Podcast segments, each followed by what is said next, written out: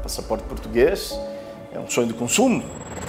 Ele lhe conta a história dele, que é uma coisa assustadora. De Goa a Tel Aviv, de São Paulo a Londres e a Lisboa. Pessoas compram, né? Compra todo mundo para poder conseguir essa nacionalidade. Cinco países, três continentes e o poder de um documento.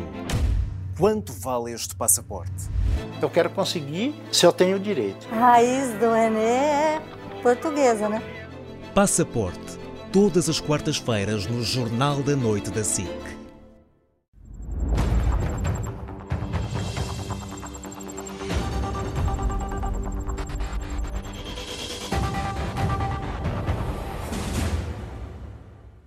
Boa noite. A partir de agora traçamos linhas vermelhas à segunda-feira com a Catarina Martins e com a Cecília Meireles. Muito boa noite. E numa semana muito mudou em Portugal. Um, vamos começar pelo mais recente, uh, pelo anúncio da candidatura de Pedro Nuno Santos. Uh, Cecília Meireles, esta semana começo por si. Pedro Nuno Santos fez várias acusações à direita, nomeadamente de não cumprir promessas e de se estar a preparar para fazer acordos com a direita populista, racista e xenófoba. Na sua opinião, a direita deve ter como principal objetivo nestas eleições tirar a esquerda do poder, mesmo que isso implique um acordo com o Chega? Bom, boa noite, antes de mais. Não, na minha opinião, o primeiro objetivo da direita é explicar porque é que Pedro Nuno Santos, ou quem vier a sair daqui, destas eleições do PS, é uma péssima escolha. Porque a verdade é que o, que o país que nós temos ao fim de oito anos de governação socialista. Não vou entrar aqui nos processos judiciais, mas continuamos a ter um país com a maior carga fiscal de sempre. Continuamos a, estamos num país em que, diz o próprio diretor executivo da saúde, que temos, podemos ter o pior mês de sempre. Continuamos a ter uh, uma escola uh, que funciona de maneira quase intermitente por causa dos, dos variados processos, uh, protestos. Continuamos a ter o investimento público muito mais baixo do que aquilo que era previsto. Este governo ficou sempre muito aquém daquilo que era previsto. Continuamos e, no caso de Pedro Nuno Santos, eu tenho que dizer, quando ouvi aqui dizer a TAP hoje em dia não é um problema, pois pudera, não é? Não é, não é, não é muito fácil encontrar empresas que depois de receberem 3 mil milhões de euros ainda assim tenham problemas. É um problema, sim. E não me consta que nós vamos algum dia receber esse problema de volta. E, portanto, aqui, eu acho que aquilo que se espera de um candidato, mais do que dar opiniões sobre o que devem ser as alianças à direita. Eu já responderei no fim a esta pergunta, mas acho que isto vai com prioridades. Uh, convinha esclarecer quais, quais vão ser as uniões no caso de ele vencer. Porque ele disse, e eu também anotei, não faz sentido fazer esse debate a priori. Então veio para aqui dizer que a direita não pode fazer isto e aquilo, e depois, quando lhe perguntou o que é que ele faria? Ele diz, ah, não, não vamos fazer esse debate a priori. Eu acho que faz sentido fazer esse debate a priori, até porque neste momento nós vamos para eleições com uma guerra na Europa e o PCP tem a posição que se sabe sobre a Ucrânia e sobre a Rússia. E, portanto, há aqui um problema muitíssimo sério. No mais, eh, a minha visão, eh, eu já esclareci, é eh, uma frente. Acho que faz sentido que a direita comece por fazer um caderno de encargos e esse caderno de encargos implica os partidos que eu chamo, do que eu chamo a direita democrática, o PSD, o CDS e a Iniciativa Liberal. Deixando é de lado o Chega. Pois, como é, isso parece-me uma evidência, mas eu preferia fazer isso com projetos e com propostas. Porque se nós fizermos um caderno de encargos em que estes partidos partam daquilo que realmente acreditam e que acham prioritário, eu acho que chegaremos à conclusão de que o Chega não poderá subscrever esse caderno de encargos, porque para mim o Estado de Direito Democrático é sim uma prioridade. Agora, acho que é preciso exigir exatamente a mesma coisa ao Partido Socialista. Exatamente a mesma coisa. E, e, e, eu ainda há pouco, há pouco via dizer, não, não, porque uh, o, o, António Costa quebrou esta coisa de que o PS uh, eh, não se podia uh, aliar a outros partidos. Há partidos e há partidos. E, portanto, a regra da democracia aplica-se à direita e aplica-se à esquerda. Catarina Martins, não lhe vou perguntar se tem preferência por, por um dos candidatos eh, à liderança do PS, mas tem expectativa que o Partido Socialista vir mais à esquerda, depois até de ter acusado tantas vezes o atual a, eh, a governo de ter políticas, sobretudo de direita? Enfim, eu não me vou pronunciar sobre as coisas do partido internas do Partido Socialista, como aliás nunca me pronunciei. Eh, bem sei que, que, já se disse tudo e o seu contrário sobre o que eu alguma vez fiz, mas eu nunca me pronunciei sobre essas matérias e faço questão de não o fazer, como aliás é normal de os partidos respeitarem o espaço uns dos outros. O que eu registro é que nós tivemos a apresentação de duas candidaturas no Partido Socialista eh, e, enfim, uma foi um discurso muito breve, José Luís Carneiro, o discurso de Pedro Nuno Santos um pouco maior, mas estamos ainda longe do momento de se perceberem propostas. E, portanto, neste momento, digamos assim, é, é, como aliás Luís Montenegro conhece, fez diagnóstico, Pedro mas não fez propostas. representa uma aproximação maior às ideias até que o Bloco defende? Há duas, há duas coisas que eu registrei do, de, do discurso hoje de Pedro Nuno Santos que, que eu julgo que são complicadas. Uma é que é certo que diz que há um problema que é preciso uh, compreender e que não podemos fugir dele, que tem a ver com a justiça, mas diz que não vai falar dele. Ora, nós, independentemente do que achemos do processo judicial, e depois já podemos falar dele, há mesmo um problema de subserviência a grandes interesses económicos e há mesmo um problema do interesse público ser muitas vezes subalternizado face possibilidades de grandes negócios e o Partido Socialista tem estado no centro de decisões dessas. Portanto, é muito difícil, julgo eu, que o Partido Socialista não tenha que dizer o que é que pensa sobre isto e se pensa continuar a fazer a mesma coisa que tem feito até agora ou se pensa fazer diferente. Dito isto, a direita também já tomou uh, opções uh, deste tipo, como sabemos, mas estamos a falar do Partido Socialista, bem, nenhum nem outro se pronunciou sobre isto e isto é importante. Em segundo lugar, eu registrei que, que, Pedro Nuno Santos, tendo falado bastante mais do que José Luís Carneiro, falou dos seus erros e cicatrizes. Uh, e acho que é bom que o faça. Todos nós, enfim, devemos, devemos fazê-lo. Todos nós somos portadores do que fizemos, dos nossos erros, das nossas cicatrizes mas depois falou, por exemplo, da habitação, como se na habitação tudo o que foi feito fosse bom e estivéssemos no bom caminho. Quando a habitação é seguramente, ele... quando a habitação, que foi responsabilidade direta de Pedro Nuno Santos, é seguramente uma das áreas com maior crise em Portugal e que é muito difícil de olharmos para os números Pedro Nuno cita como sendo números de um problema a ser resolvido. Muito pelo contrário, na habitação não foi feito mesmo nada e o problema foi se agravando ao longo do tempo. Mas em caso a necessidade, imagina o Bloco novamente a fazer um acordo com com um PS?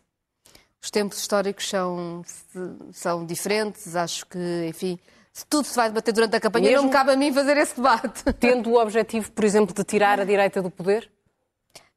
Tirar como assim? Mas o PS é que está no poder há... Estou a, estou a colocar, estou a colocar um cenário hipotético de a, a direita conseguir mais votos, uh, do, do PSD conseguir mais votos na, na, nas próximas eleições, naturalmente. Eu, se, se, me permitem, eu acho que essa não é o debate que eu devo fazer neste, neste momento. É um debate que o Bloco de Esquerda fará seguramente com as suas decisões e com os seus protagonistas. Eu, como sabem, não vou disputar estas eleições.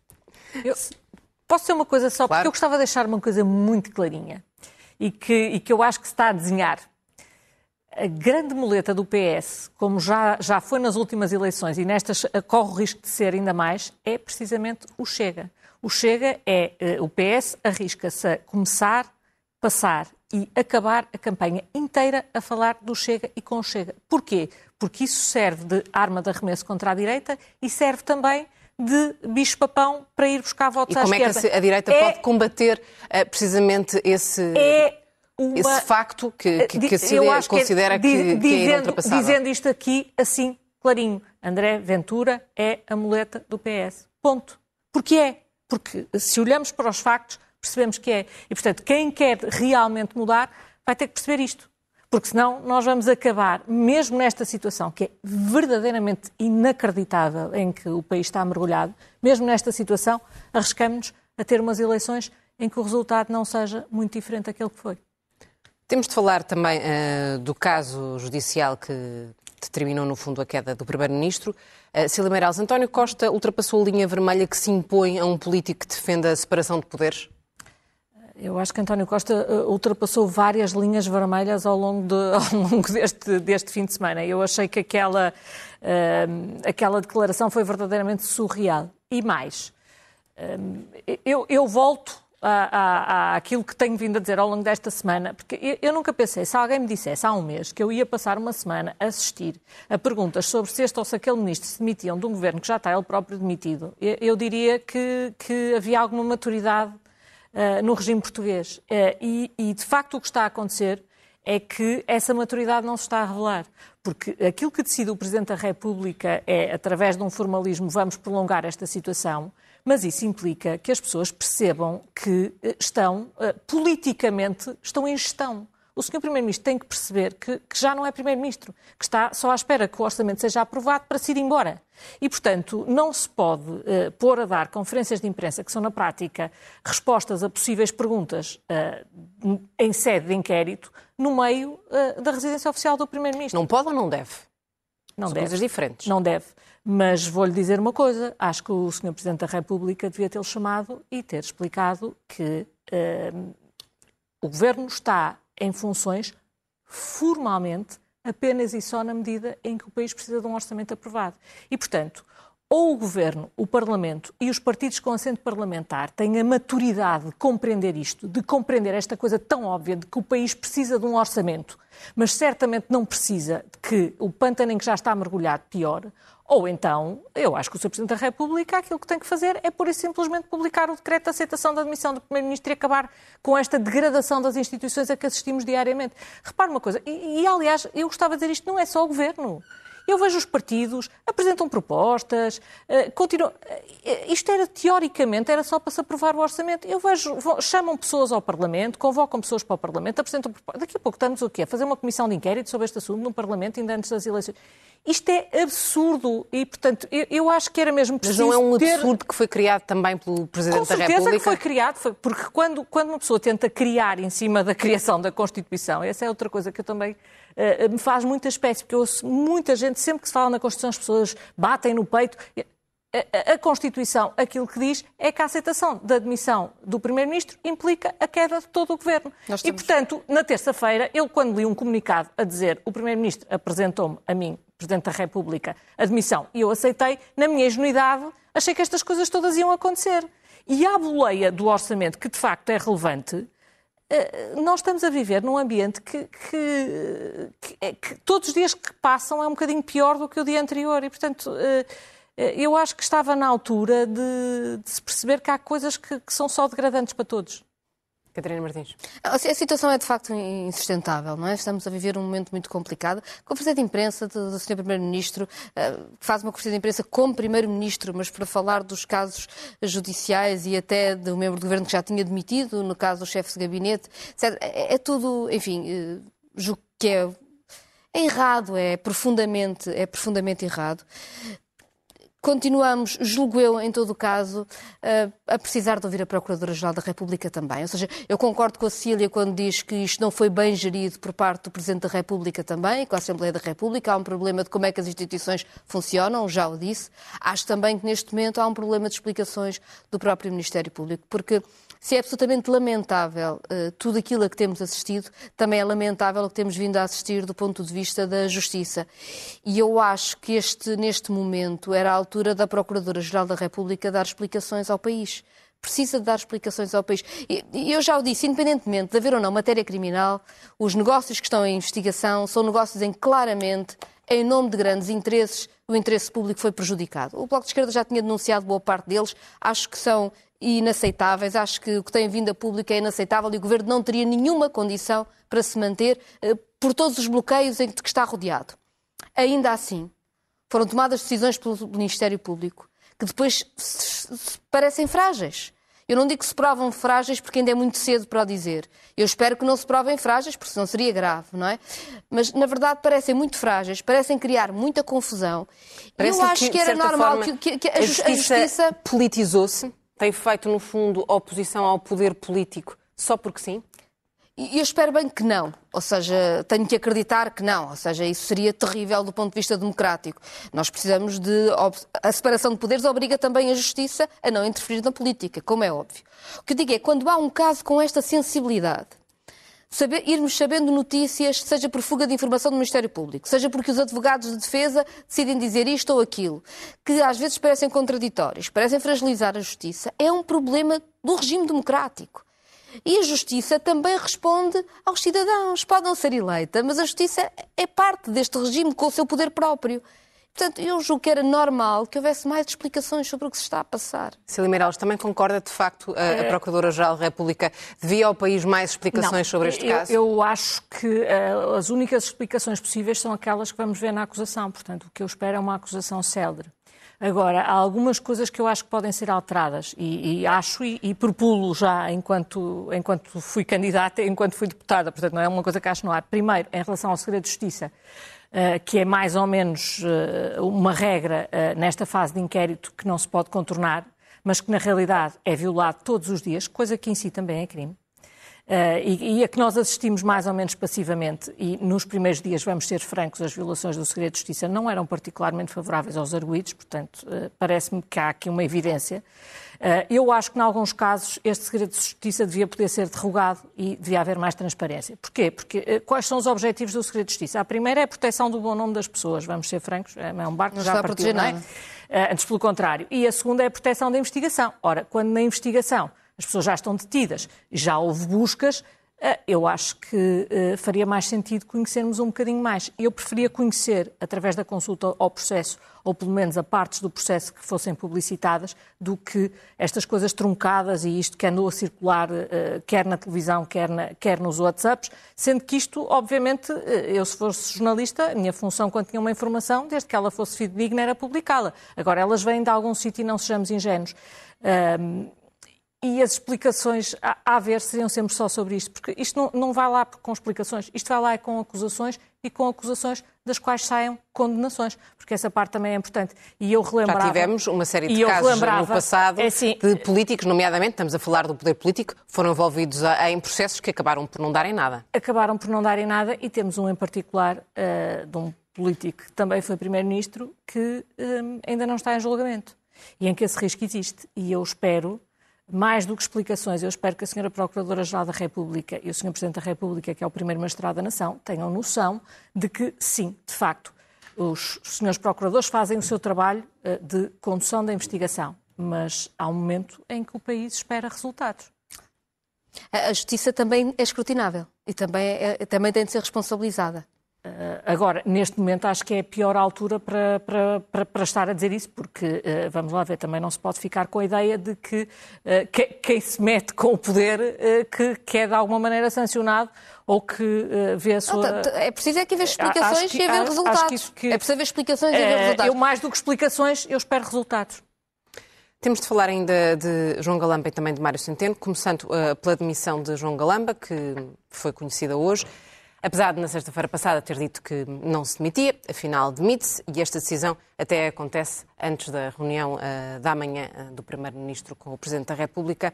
Uh, João Galamba argumentou que não estavam esgotadas as suas condições políticas, não estavam mesmo, Catarina Martins? Estavam esgotadas há meses.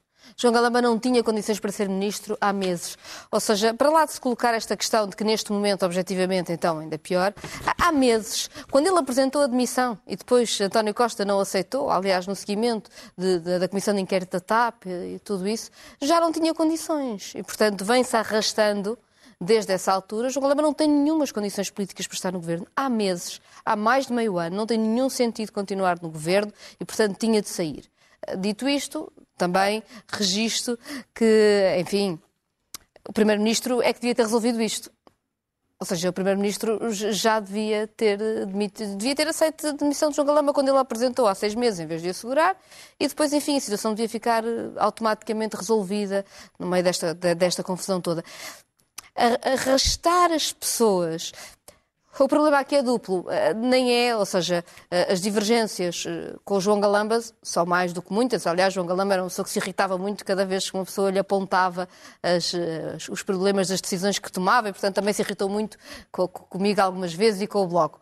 Mas dizer o seguinte, o problema é que João Galamba não tinha condições enquanto ministro, portanto, é um ministério que não consegue trabalhar.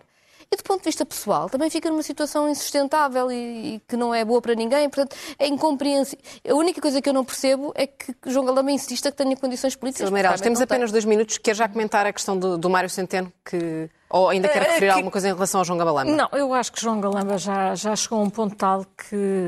Eu, eu, eu debati muito, passei muitos anos em que debatia to- quase todas as semanas com, com o João Galamba e eu, nessa altura, dava-me muito prazer fazer diferente. Agora que o vejo por baixo, não, não acho que seja um bom exercício, também está sempre. Eh, Posto isto, como é que fica Mário Centeno depois desta eh, confusão, chamamos-lhe assim, que Fica envolve também mal, o Presidente da fica República? muito mal e eu acho que pode ser a admissão que segue, porque, primeiro, porque se for envolver numa questão partidária que não se devia ter ido envolver, eu tenho visto apontar, como o caso de Mário Draghi e vários casos internacionais, não são como o dele. Ele é um governador em funções, cuja eh, eh, imparcialidade para ir para governador eu acho que já era bastante discutível.